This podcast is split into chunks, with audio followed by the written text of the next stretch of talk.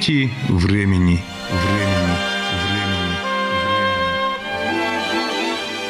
Здравствуйте, уважаемые радиослушатели! В эфире передача из цикла «Нити времени». У микрофона ведущий программы Владимир Михайлов. Завялский район нынче отмечает 80-летие со времени образования. А начнем мы нашу программу с легенды о возникновении самого села Завьялово – Давным-давно, когда густые леса покрывали землю, а города Ижевска и в помине не было, жили три богатыря – Кайван, Завьял и Андрабатыр. Ловили они рыбу, ходили на охоту и как-то раз повстречали в лесу юную девушку. Она была так прекрасна, что три богатыря влюбились в нее – чтобы выбрать, с кем она будет жить, решили богатыри устроить соревнование. Вышли они в чистое поле, взяли по стреле, натянули свои тетива и пустили стрелы. У Завьяла стрела упала дальше всех. Так и стал он жить с прекрасной девушкой. На том месте, откуда стрелял, Завьял построил дом – Стали приходить люди и строить дома рядом. Сперва была маленькая деревня, но потом людей приезжало все больше и больше. Деревня разрослась и стала большим селом. И назвали село Завьялово в честь его основателя. А что же со стрелой? Стрела упала на болото, а подобрала ее лягушка. Лягушка это непростая, она хранит и бережет село Завялово от всех бед и невзгод. Пока стрела у нее, будет Завялово расти и процветать. Зовут эту лягушку Дери-Эбек, что значит «болотная лягушка». Недаром второе название села Дери в честь нее. Один раз в год, в августе, во время полнолуния, Дери Эбек превращается в девушку и обходит свои владения. Тот, кто угостит Дери Эбек, весь год будет жить в счастье и достатке. Поэтому в этот день надо угощать всех девочек, девушек и женщин, так как неизвестно, в каком облике появится Дери Эбек. Это была легенда о возникновении села Завялово, а наша программа посвящена 80-летию Завяловского района. Прошло уже много мероприятий, приуроченных этому событию, но выставка «Ровесники района» в Музее истории и культуры будет действовать еще долго. Сегодня нашим экскурсоводом будет Оксана Пестрикова. Оксана Васильевна, райцентр ваш Завялово по-удмурски называют хотя и Дери. Ну, сейчас я проехал по улице центральной, грязи не заметил. Осталось только название. По асфальту приезжают сюда экскурсанты. С чего начнем? Начнем сначала. 2017-1937 написано. Это что? Революция произошла в 17 году. Район организовался в 37 году. То есть это было 20-летие революции. Все знаем, что революции нынче 100 лет, минус 20 математическими, если мы начнем оперировать терминами, и оставшиеся 80 – это уже ваш район. Мы решили сделать такую выставку. Все мы знаем, как живет наш район, наша страна в современном мире. Не понаслышке, потому что мы с вами участники этого процесса, современники событий. А что же было в далеком 1937 году? Я предлагаю совершить небольшой экскурс в историю. 20 век – это век небывалых технических достижений и век небывалых войн и лишений – 37 год. Не за горами 39-й. Это начало Второй мировой войны. По всему миру вспыхивают локальные войны. Война началась между Китаем и Японией. В то же время в 1937 году в Германии в власти уже приходит Адольф Гитлер, в Италии Бенито Муссолини. В 1936-1937 годах эти страны заключают антикоминтернский пакт, а в 1937 году в Германии была введена в силу новая директива о единой подготовке верхмахта к войне. В Испании идет гражданская война. Республиканцев поддерживает Советский Союз, а мятежников Германия и Италия. СССР оказывает военную и гуманитарную помощь, а также Советский Союз принимает испанских детей. Для них было построено 15 детских домов. Между Китаем и СССР был заключен договор о ненападении, и во время интервенции Японии туда была направлена советская помощь. Что же происходило в это время в СССР? 1937 год – это год 20-летия Великой Октябрьской социалистической революции. Он как бы подводил итоги 20-летию существования первого в мире государства рабочих и крестьян. Итоги были успешными. СССР превратился в мощную индустриальную страну. 1937 год – это первый в мире беспересадочный перелет Героев Советского Союза Чкалова, Байдукова, Белякова по маршруту Москва-Портленд. 1937 год – это начало работы первой советской дрейфующей научной станции Папанина. 1937 год – Челябинский тракторный завод начал серийный выпуск первого советского дизельного трактора С-65. В 1937 же году Вера Мухина создает свою бессмертную скульптуру «Рабочий и колхозница». В это же время выходит на экраны фильм «Ленин в октябре», и Шостакович пишет свою пятую симфонию. На фоне этих позитивных событий стоит вспомнить и о следующих фактах, происходящих в стране. Начался 1937 год с переписи населения 6 января. Получилось так, что численность населения страны оказалась гораздо меньше, чем ожидалось. Кроме того, выяснилось, что в СССР, где одним из главных достижений советской власти считалась всеобщая грамотность, каждый четвертый гражданин не умел ни читать, ни писать. Результаты переписи были объявлены недостоверными и засекречены. Разработчики и организаторы переписи были репрессированы и расстреляны. В это же время принимается Сталинская конституция 1937 года. В 1937 году выходит закон, лишивший крестьян свободы передвижения. Была введена паспортная система, которая не распространялась на крестьян. Паспорта вводились только для жителей городов и совхозов. 1937 год известен как год Большого террора. 80-летие нынче мы отмечаем с начала таких больших репрессий. И перед вашим зданием, перед вашим музеем находится памятник жертвам политических репрессий. Угу, да, и у вас тут э, верно. на стене как раз стенд, перед которым мы стоим, стенд с фотографиями репрессированной интеллигенции удмуртской. Только в Удмуртии в 1937 году было репрессировано 1347 человек. Расстреляно в тот же год 426 человек. Хотелось бы рассказать о самой образованной части населения Удмуртии. Я могу привести вам в пример только несколько имен. Допустим, Ашельчаки арестовывали два раза и оба раза отпускали за недоказанностью обвинения. Тем не менее, после второго ареста, когда ее освободили, она перестала писать стихи. Видимо, сказались обстоятельства. Кузьма Павлович Чайников, известный как Кузибай Герт, Дмитрий Иванович Карепанов, Кедра-Митрей были репрессированы, осуждены. Этот список можно продолжать бесконечно. Я могу вам рассказать о судьбе жительницы села Завьялова, Камашева Елизаветы Ивановны. Как раз памятник, который вы видели перед зданием музея, это она помогла его поставить. Благодаря ее инициативе, Благо- хождением по кабинетам разным, добилась она этого, да. Благодаря ее инициативе. Она была членом Республиканской Удмуртской ассоциации жертв политических репрессий и возглавляет районное отделение. Добилась открытия памятника жертвам политических репрессий в селе Завьялово в 2015 году. Эпизод открытия этого памятника у нас запечатлен, радиопередача сделана. Ну да, это было событие для нашего села. Я могу рассказать о судьбе Елизаветы Ивановны Камышевой. Она родилась в деревне Карамас-Пельгаки Ясовского района в 29 году в семье крестьянина Кадрова Ивана Болтаевича. Это был зажиточный крестьянин. Он владел большим двухэтажным домом, подворьем со множеством построек, ветряной мельницей, пасеком и большим садом. Началась революция, процесс коллективизации. Иван Болтаевич не противился созданию колхоза. Он отдал свои склады под колхозные конюшни, а второй этаж своего дома отдал под школу. Но несмотря на это, в марте 30 года семья была раскулачена с конфискацией имущества и выслана за пределы Киясовского сельсовета.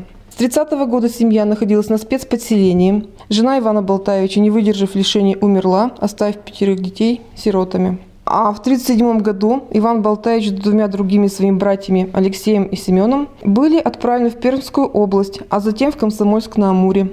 По пути один из братьев заболевает и умирает. Два брата добрались до Комсомольска-на-Амуре, но Иван Болтаевич умирает там, и там же пропадает и третий брат.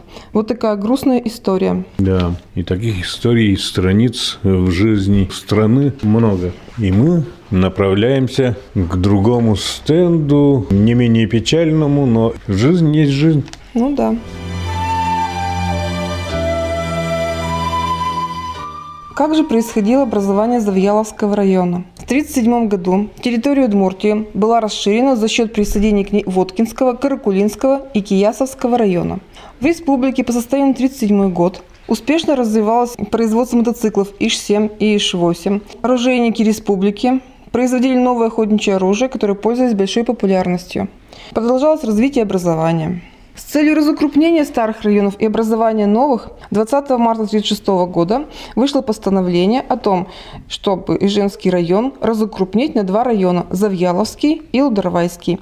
На основании этого документа 1 июня 1937 года было принято постановление об образовании новых районов Удмуртской АССР, в том числе образование Завьяловского района с центром в селении Завьялово. Это постановление мы обнаружили в Центральном архиве Удмуртской республики. И сейчас известно, какая территория тогда была Завялского района, какие села входили. Да, известно, но это большой перечень. И, допустим, карту мы можем увидеть с вами здесь на стене.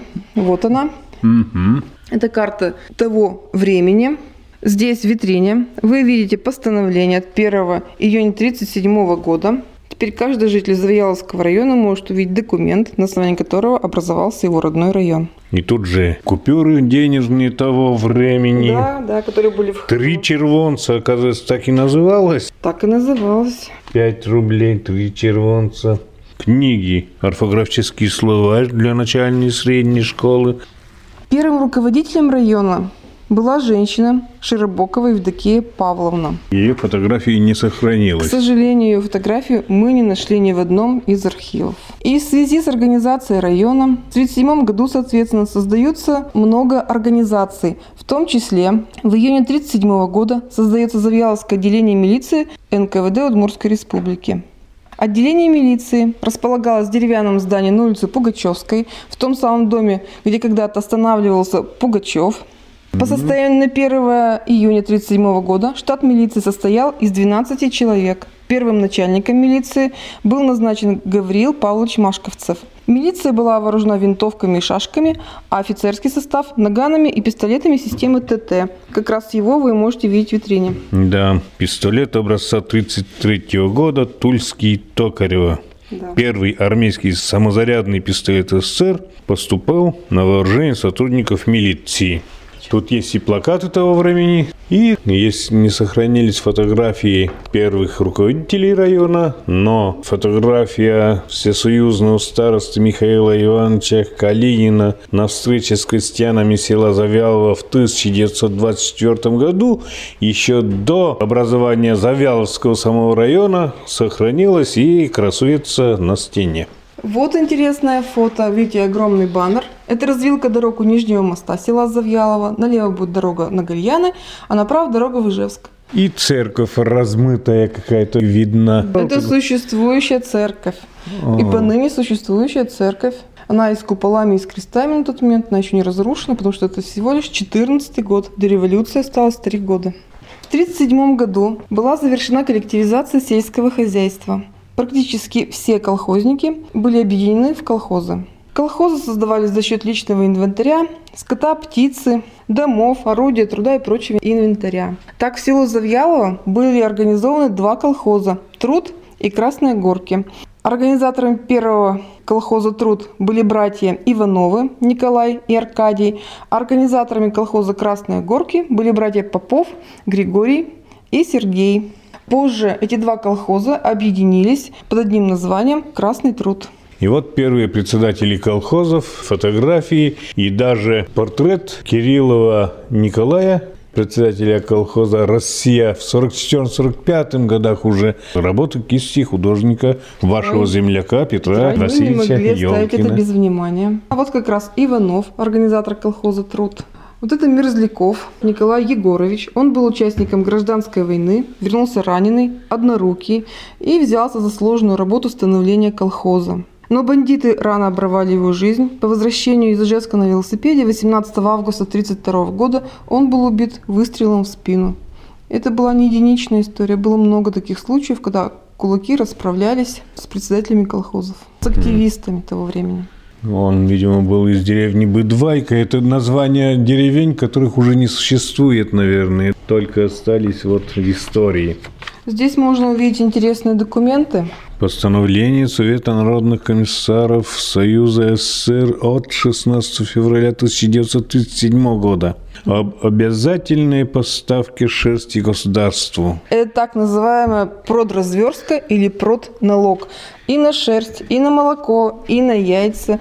Все, что крестьянин выращивал в своем собственном хозяйстве, все облагалось продналогом. А, это из частного подворья, да? Да, да, да. То, что было выращено вами у себя в огороде, вы должны были этим поделиться. А вот тут газета «Сталинец». Это районная газета, да? Это районная газета, да. Она от 6 июля 1936 года. На удмуртском языке и на русском, видимо, статьи были. Советской конституции налыз. По передовикам должны равняться отстающие. Передовица на удмуртском и, И на русском. статьи на русском. Да, чтобы всем было понятно. Да, хотя и завял рядом со столицей, но в основном удмуртская. Да, но был такой правильный подход и на удмуртском, и на русском. На двух языках.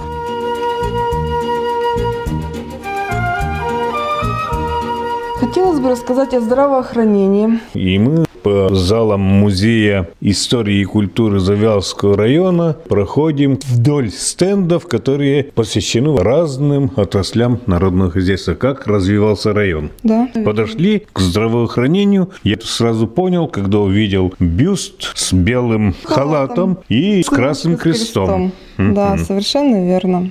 В Завьялово 10 июня 1937 года в двухэтажном деревянном здании по улице Пугачевской, это опять тот же самый дом Ивановых, где останавливался Пугачев, Это огромный дом был, видимо, раз все руководство района находилось там. Здравоохранение, милиция, по-моему, да, была? и милиция, и даже клуб первое время был тоже там.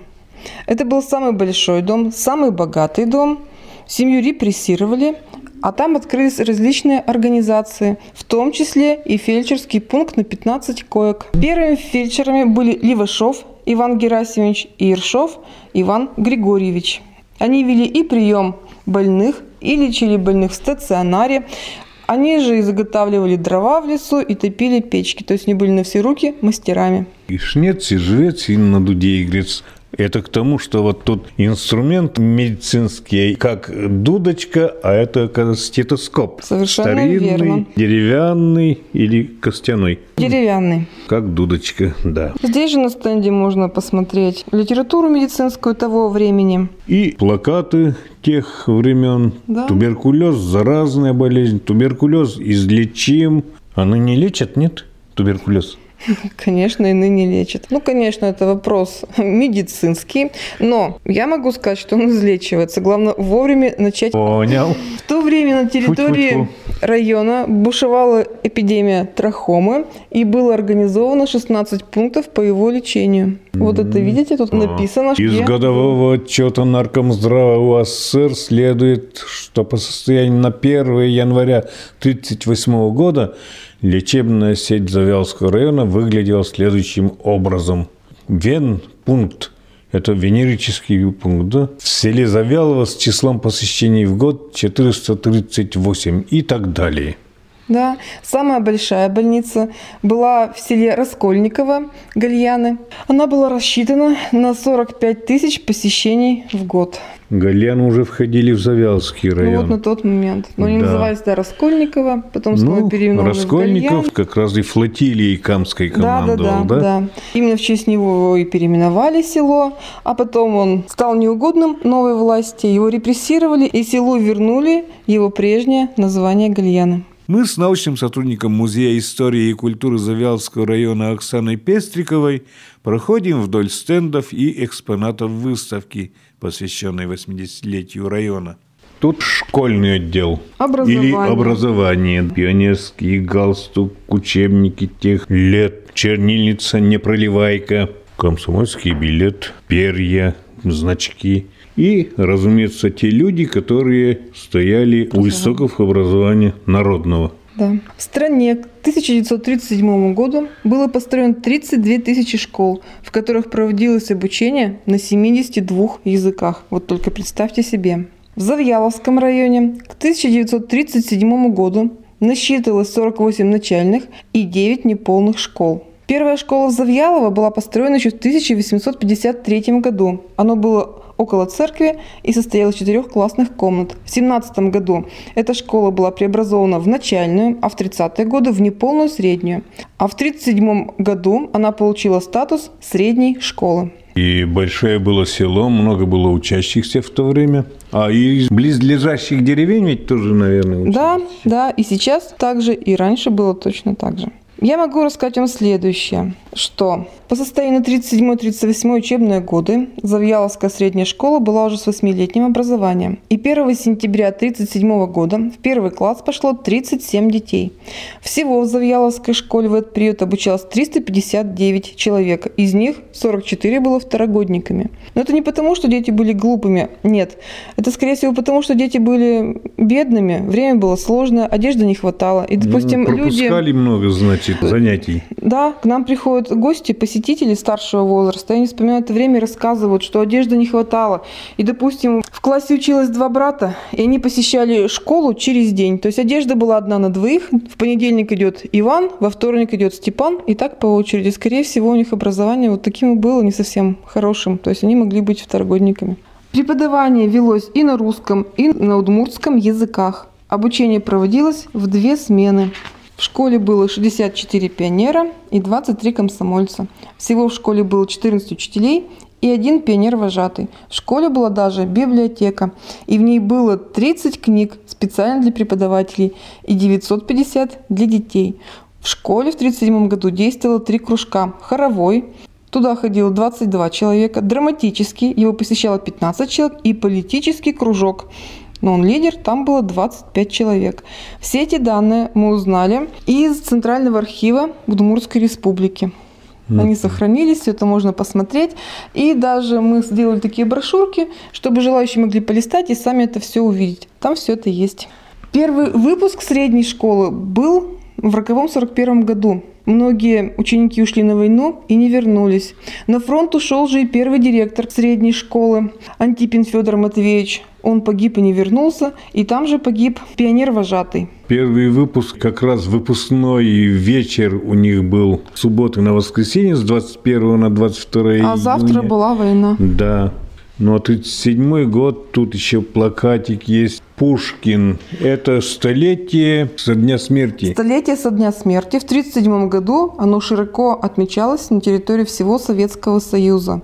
Проводились спектакли, писались и выпускались книги, были в прокате кинофильмы о Пушкине. Ну и фотографию мы видим, художественную самодеятельность, пирамиду строят на сцене, а рядышком мандолина, гармошка, горн, барабан. Это все атрибуты, видимо, школьников, то есть кружков школьных. Это атрибуты клуба. Это уже клуб. Клуб относился к отделу народного образования, и он точно так же был расположен на улице Пугачевской на втором этаже. Там репетировали, ставили спектакли, демонстрировали звуковое кино. По воспоминаниям очевидцев, там было очень холодно зимой, помещение не отапливалось, сидели в валенках и в теплой одежде. Но в теплой атмосфере. О, профсоюзы, школа коммунизма, плакат тех лет – Товарищ, после трудового дня иди в клуб, там ты получишь отдых, знания и развлечения. Культ отдел, или как Маяковский писал, товарищ, коль пошел в кино, возьми жену ты заодно, не подражай буржую, свою, а не чужую. Совершенно верно. Это уже какой стенд? О, 1937 год, закрытие Завялской церкви. Э, На некоторое время церковь была закрыта, но хорошо, что ее не уничтожили. И потом его реконструировали, он действует и по сей день. Тут макет деревянный этой церкви, кем-то выполненный. Да, это студенты университета сделали нам такой подарок. Именно к юбилею вашему нет? Нет, Чуть это раньше? Чуть раньше было сделано. А Смотрите. все же таки макушка была срезана, видимо, храма. Да. И тут в киотах лица, образы архангелов. Здесь предоставлены иконы того времени, которые были в церкви по состоянию на 37 год. Икона Козьмы и Дамиана в окладе, икона Николая Чудотворца, крест, икона Казанской Божьей Матери, книги Нового Завета, служебник, Книги и карманные повседневные, и настольные огромные. Да, в хорошем, богатом, дорогом переплете. Каменное здание церкви в Завьялово было построено еще в 1839 году на средства прихожан. Автор проекта Дудин. Храм построен в стиле русского классицизма и напоминает собор Александра Невского в миниатюре. Он немножко в итальянском стиле. Советское государство занялось внутрицерковными делами. Был раскол в церкви. И когда советская власть пришла, они передавали обновленцам церкви. То есть у патриархальной церкви были изъяты помещения церковные и передавались обновленцам в пользование. Передача храмов обновленцам имела далеко идущие последствия. Данные общины со временем стали немногочисленными и не могли справляться с возложенными на них налоговыми обязательствами. Поэтому храмы закрывались по этой причине, и в результате обновленческие общины остались без богослужебных помещений, как до этого и патриаршия. Община верующих староцерковников Завьялова была отстранена от церкви. Здание находилось в пользовании религиозного общества обновленцев. Староста этого общества был Гурьян Леонтьев, а священником Воскресенский. Члены церковного совета религиозного общества обновленцев ходатайствовали закрытие церкви. Они сдали в сельсовет ключи от церкви и церковную кассу – в сумме 1108 рублей 28 копеек. Это интересно. Много было в то время или мало? Это было, наверное, примерно 5 средних зарплат по тому mm-hmm. времени. Воскресенский отказался совершать религиозные обряды в церкви и выступил на собрании, что в Бога не верит, и религия есть дурман. Община верующих староцерковников пыталась восстановить свои права, но тщетно. И 5 марта 1937 года Президиум Центрального исполнительного комитета ОССР постановил закрыть церковь селе Завьялова и разрешить ее использовать под клуб. Гурьян Леонтьев был репрессирован, его расстреляли 4 января. Mm-hmm. Вот у нас есть такое постановление за подписью Всесоюзного старосты Калинина. Постановление Президиума ЦИК Удмуртской АССР утвердить церковь, закрыть, здание передать под клуб. Это в 1937 году открылся народный дом, клуб для населения по Пугачевской. Это было все одновременно, получается. То есть пока еще церковь была у обновленцев, клуб открыли на Пугачевской. Когда церковь уже передали, да уже и пере... клуб пришел туда, соответственно. Все понятно. Да. Купола и крест были разрушены, храм превратили в клуб, где показывалось кино, проводили дискотеки и праздники. После закрытия церкви в некоторых населенных пунктах велось катакомбное богослужение. Нам рассказали местные жители. Это где-то в подземельях? Ну да, выкапывали такие катакомбы, ну, можно сказать, землянки. И в этих угу. землянках велось богослужение. Было и так. Интересно. Впервые слышу. 1937 год считается самым страшным в советской истории. Наверное, так оно и было. Но люди работали, ходили в кино, смеялись, влюблялись, женились и появлялись дети. Тут как раз стенд с фотографиями известных людей. Почетные граждане Завьяловского района, которые родились в 1937 году. Например, это Башко Николай Пантелеевич. Он проработал начальником геолого-поисковой экспедиции. За время его работы были построены благоустроенные многоквартирные дома, столовая, магазины. Он оказывал большую помощь администрации райцентра в благоустройстве села Завьялово. И поэтому благодарные жители назвали одну из улиц села Завьялово его именем. Зайнаков Юрий Семенович. Он был председателем Завьяловского райисполкома, председателем колхоза «Свобода», первым секретарем Алнашского района партии и секретарем обкома партии по сельскому хозяйству Удмуртской АССР председателем агропромышленного комплекса и председателем комитета по земельным реформам Удмуртской АССР. Ну, а Мустаев Геннадий Михайлович, это не отец ли художника Мустаева Василия Геннадьевича? Совершенно верно, это его отец. Родился 29 сентября 1937 года и работал в колхозе «Путь Ильича». Да. Черных Лидия Игнатьевна, Коробейникова Ираида Федоровна, Саршанова Зинаида Ивановна, Шматова Мария Что не человек, то веха в истории Завьяловского да. района. Ну и Мамонтов Анатолий Васильевич, который 80-летие свое отметил не недавно. так давно. Да, с 7 года все они 80-летие. Ну, Правда, кто-то со дня рождения, а кто-то живой еще. Да. Вот такая выставка у нас получилось. Время неумолимо бежит вперед, оставляя позади столетия, годы, месяцы, недели и дни. То, что для нас стало уже историей. Но прошлое не уходит бесследно. Оно остается существовать в виде письменных и вещественных источников, сохраненных стараниями музеев, архивов и библиотек. Мы благодарим научного сотрудника Музея истории и культуры Завьяловского района Оксану Пестрикову за экскурсию по выставке «Ровесники района».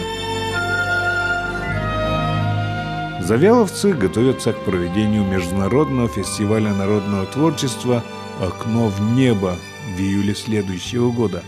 Он носит имя их земляка Дмитрия Константиновича Зеленина, говорит директор фестиваля конкурса Марсель Мухамедшин. Этот фестиваль проводится в девятый раз и планируется проводить на двух территориях. Это село Люк и село Завьялово. А почему были взяты эти два поселения? Сам райцентр и село Люк. Что касается села Люк, то это родина имени нашего фестиваля Дмитрия Константиновича Зеленина, известного фольклориста, этнографа, человек, который собирал сказки, собирал фольклорный материал. И вот этим именем называется наш фестиваль. И именно там проводится второй день фестиваля. Мы на его родине не можем не провести там мероприятие. У нас на этом фестивале сформировалось семь направлений. Одно из них – фольклорная площадка, куда входят фольклорные коллективы, ансамбли песни и танца, самодеятельные, полупрофессиональные. И если только в вашем районе их несколько, а это международный фестиваль, так ведь вашим места не хватит. Приезжие в основном будут показывать. Ваших-то они видят сами. Да, да. Ну вот и как раз и упор на то, чтобы именно пригласить разных национальностей, разные коллективы из разных уголков нашей России России и не только. Я уже слышал, что даже с Испании заинтересовались и заявка пришла да, вот, об участии. Поэтому он называется международным, и мы планируем географию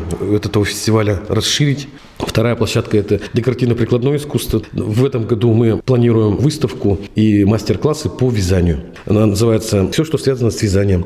Тема нашего фестиваля – сказки народные, мудрость народная. Зеленинские чтения – одна из площадок. Туда мы планируем пригласить самодеятельных писателей и поэтов, которые будут представлять свое творчество, в том числе и сказки.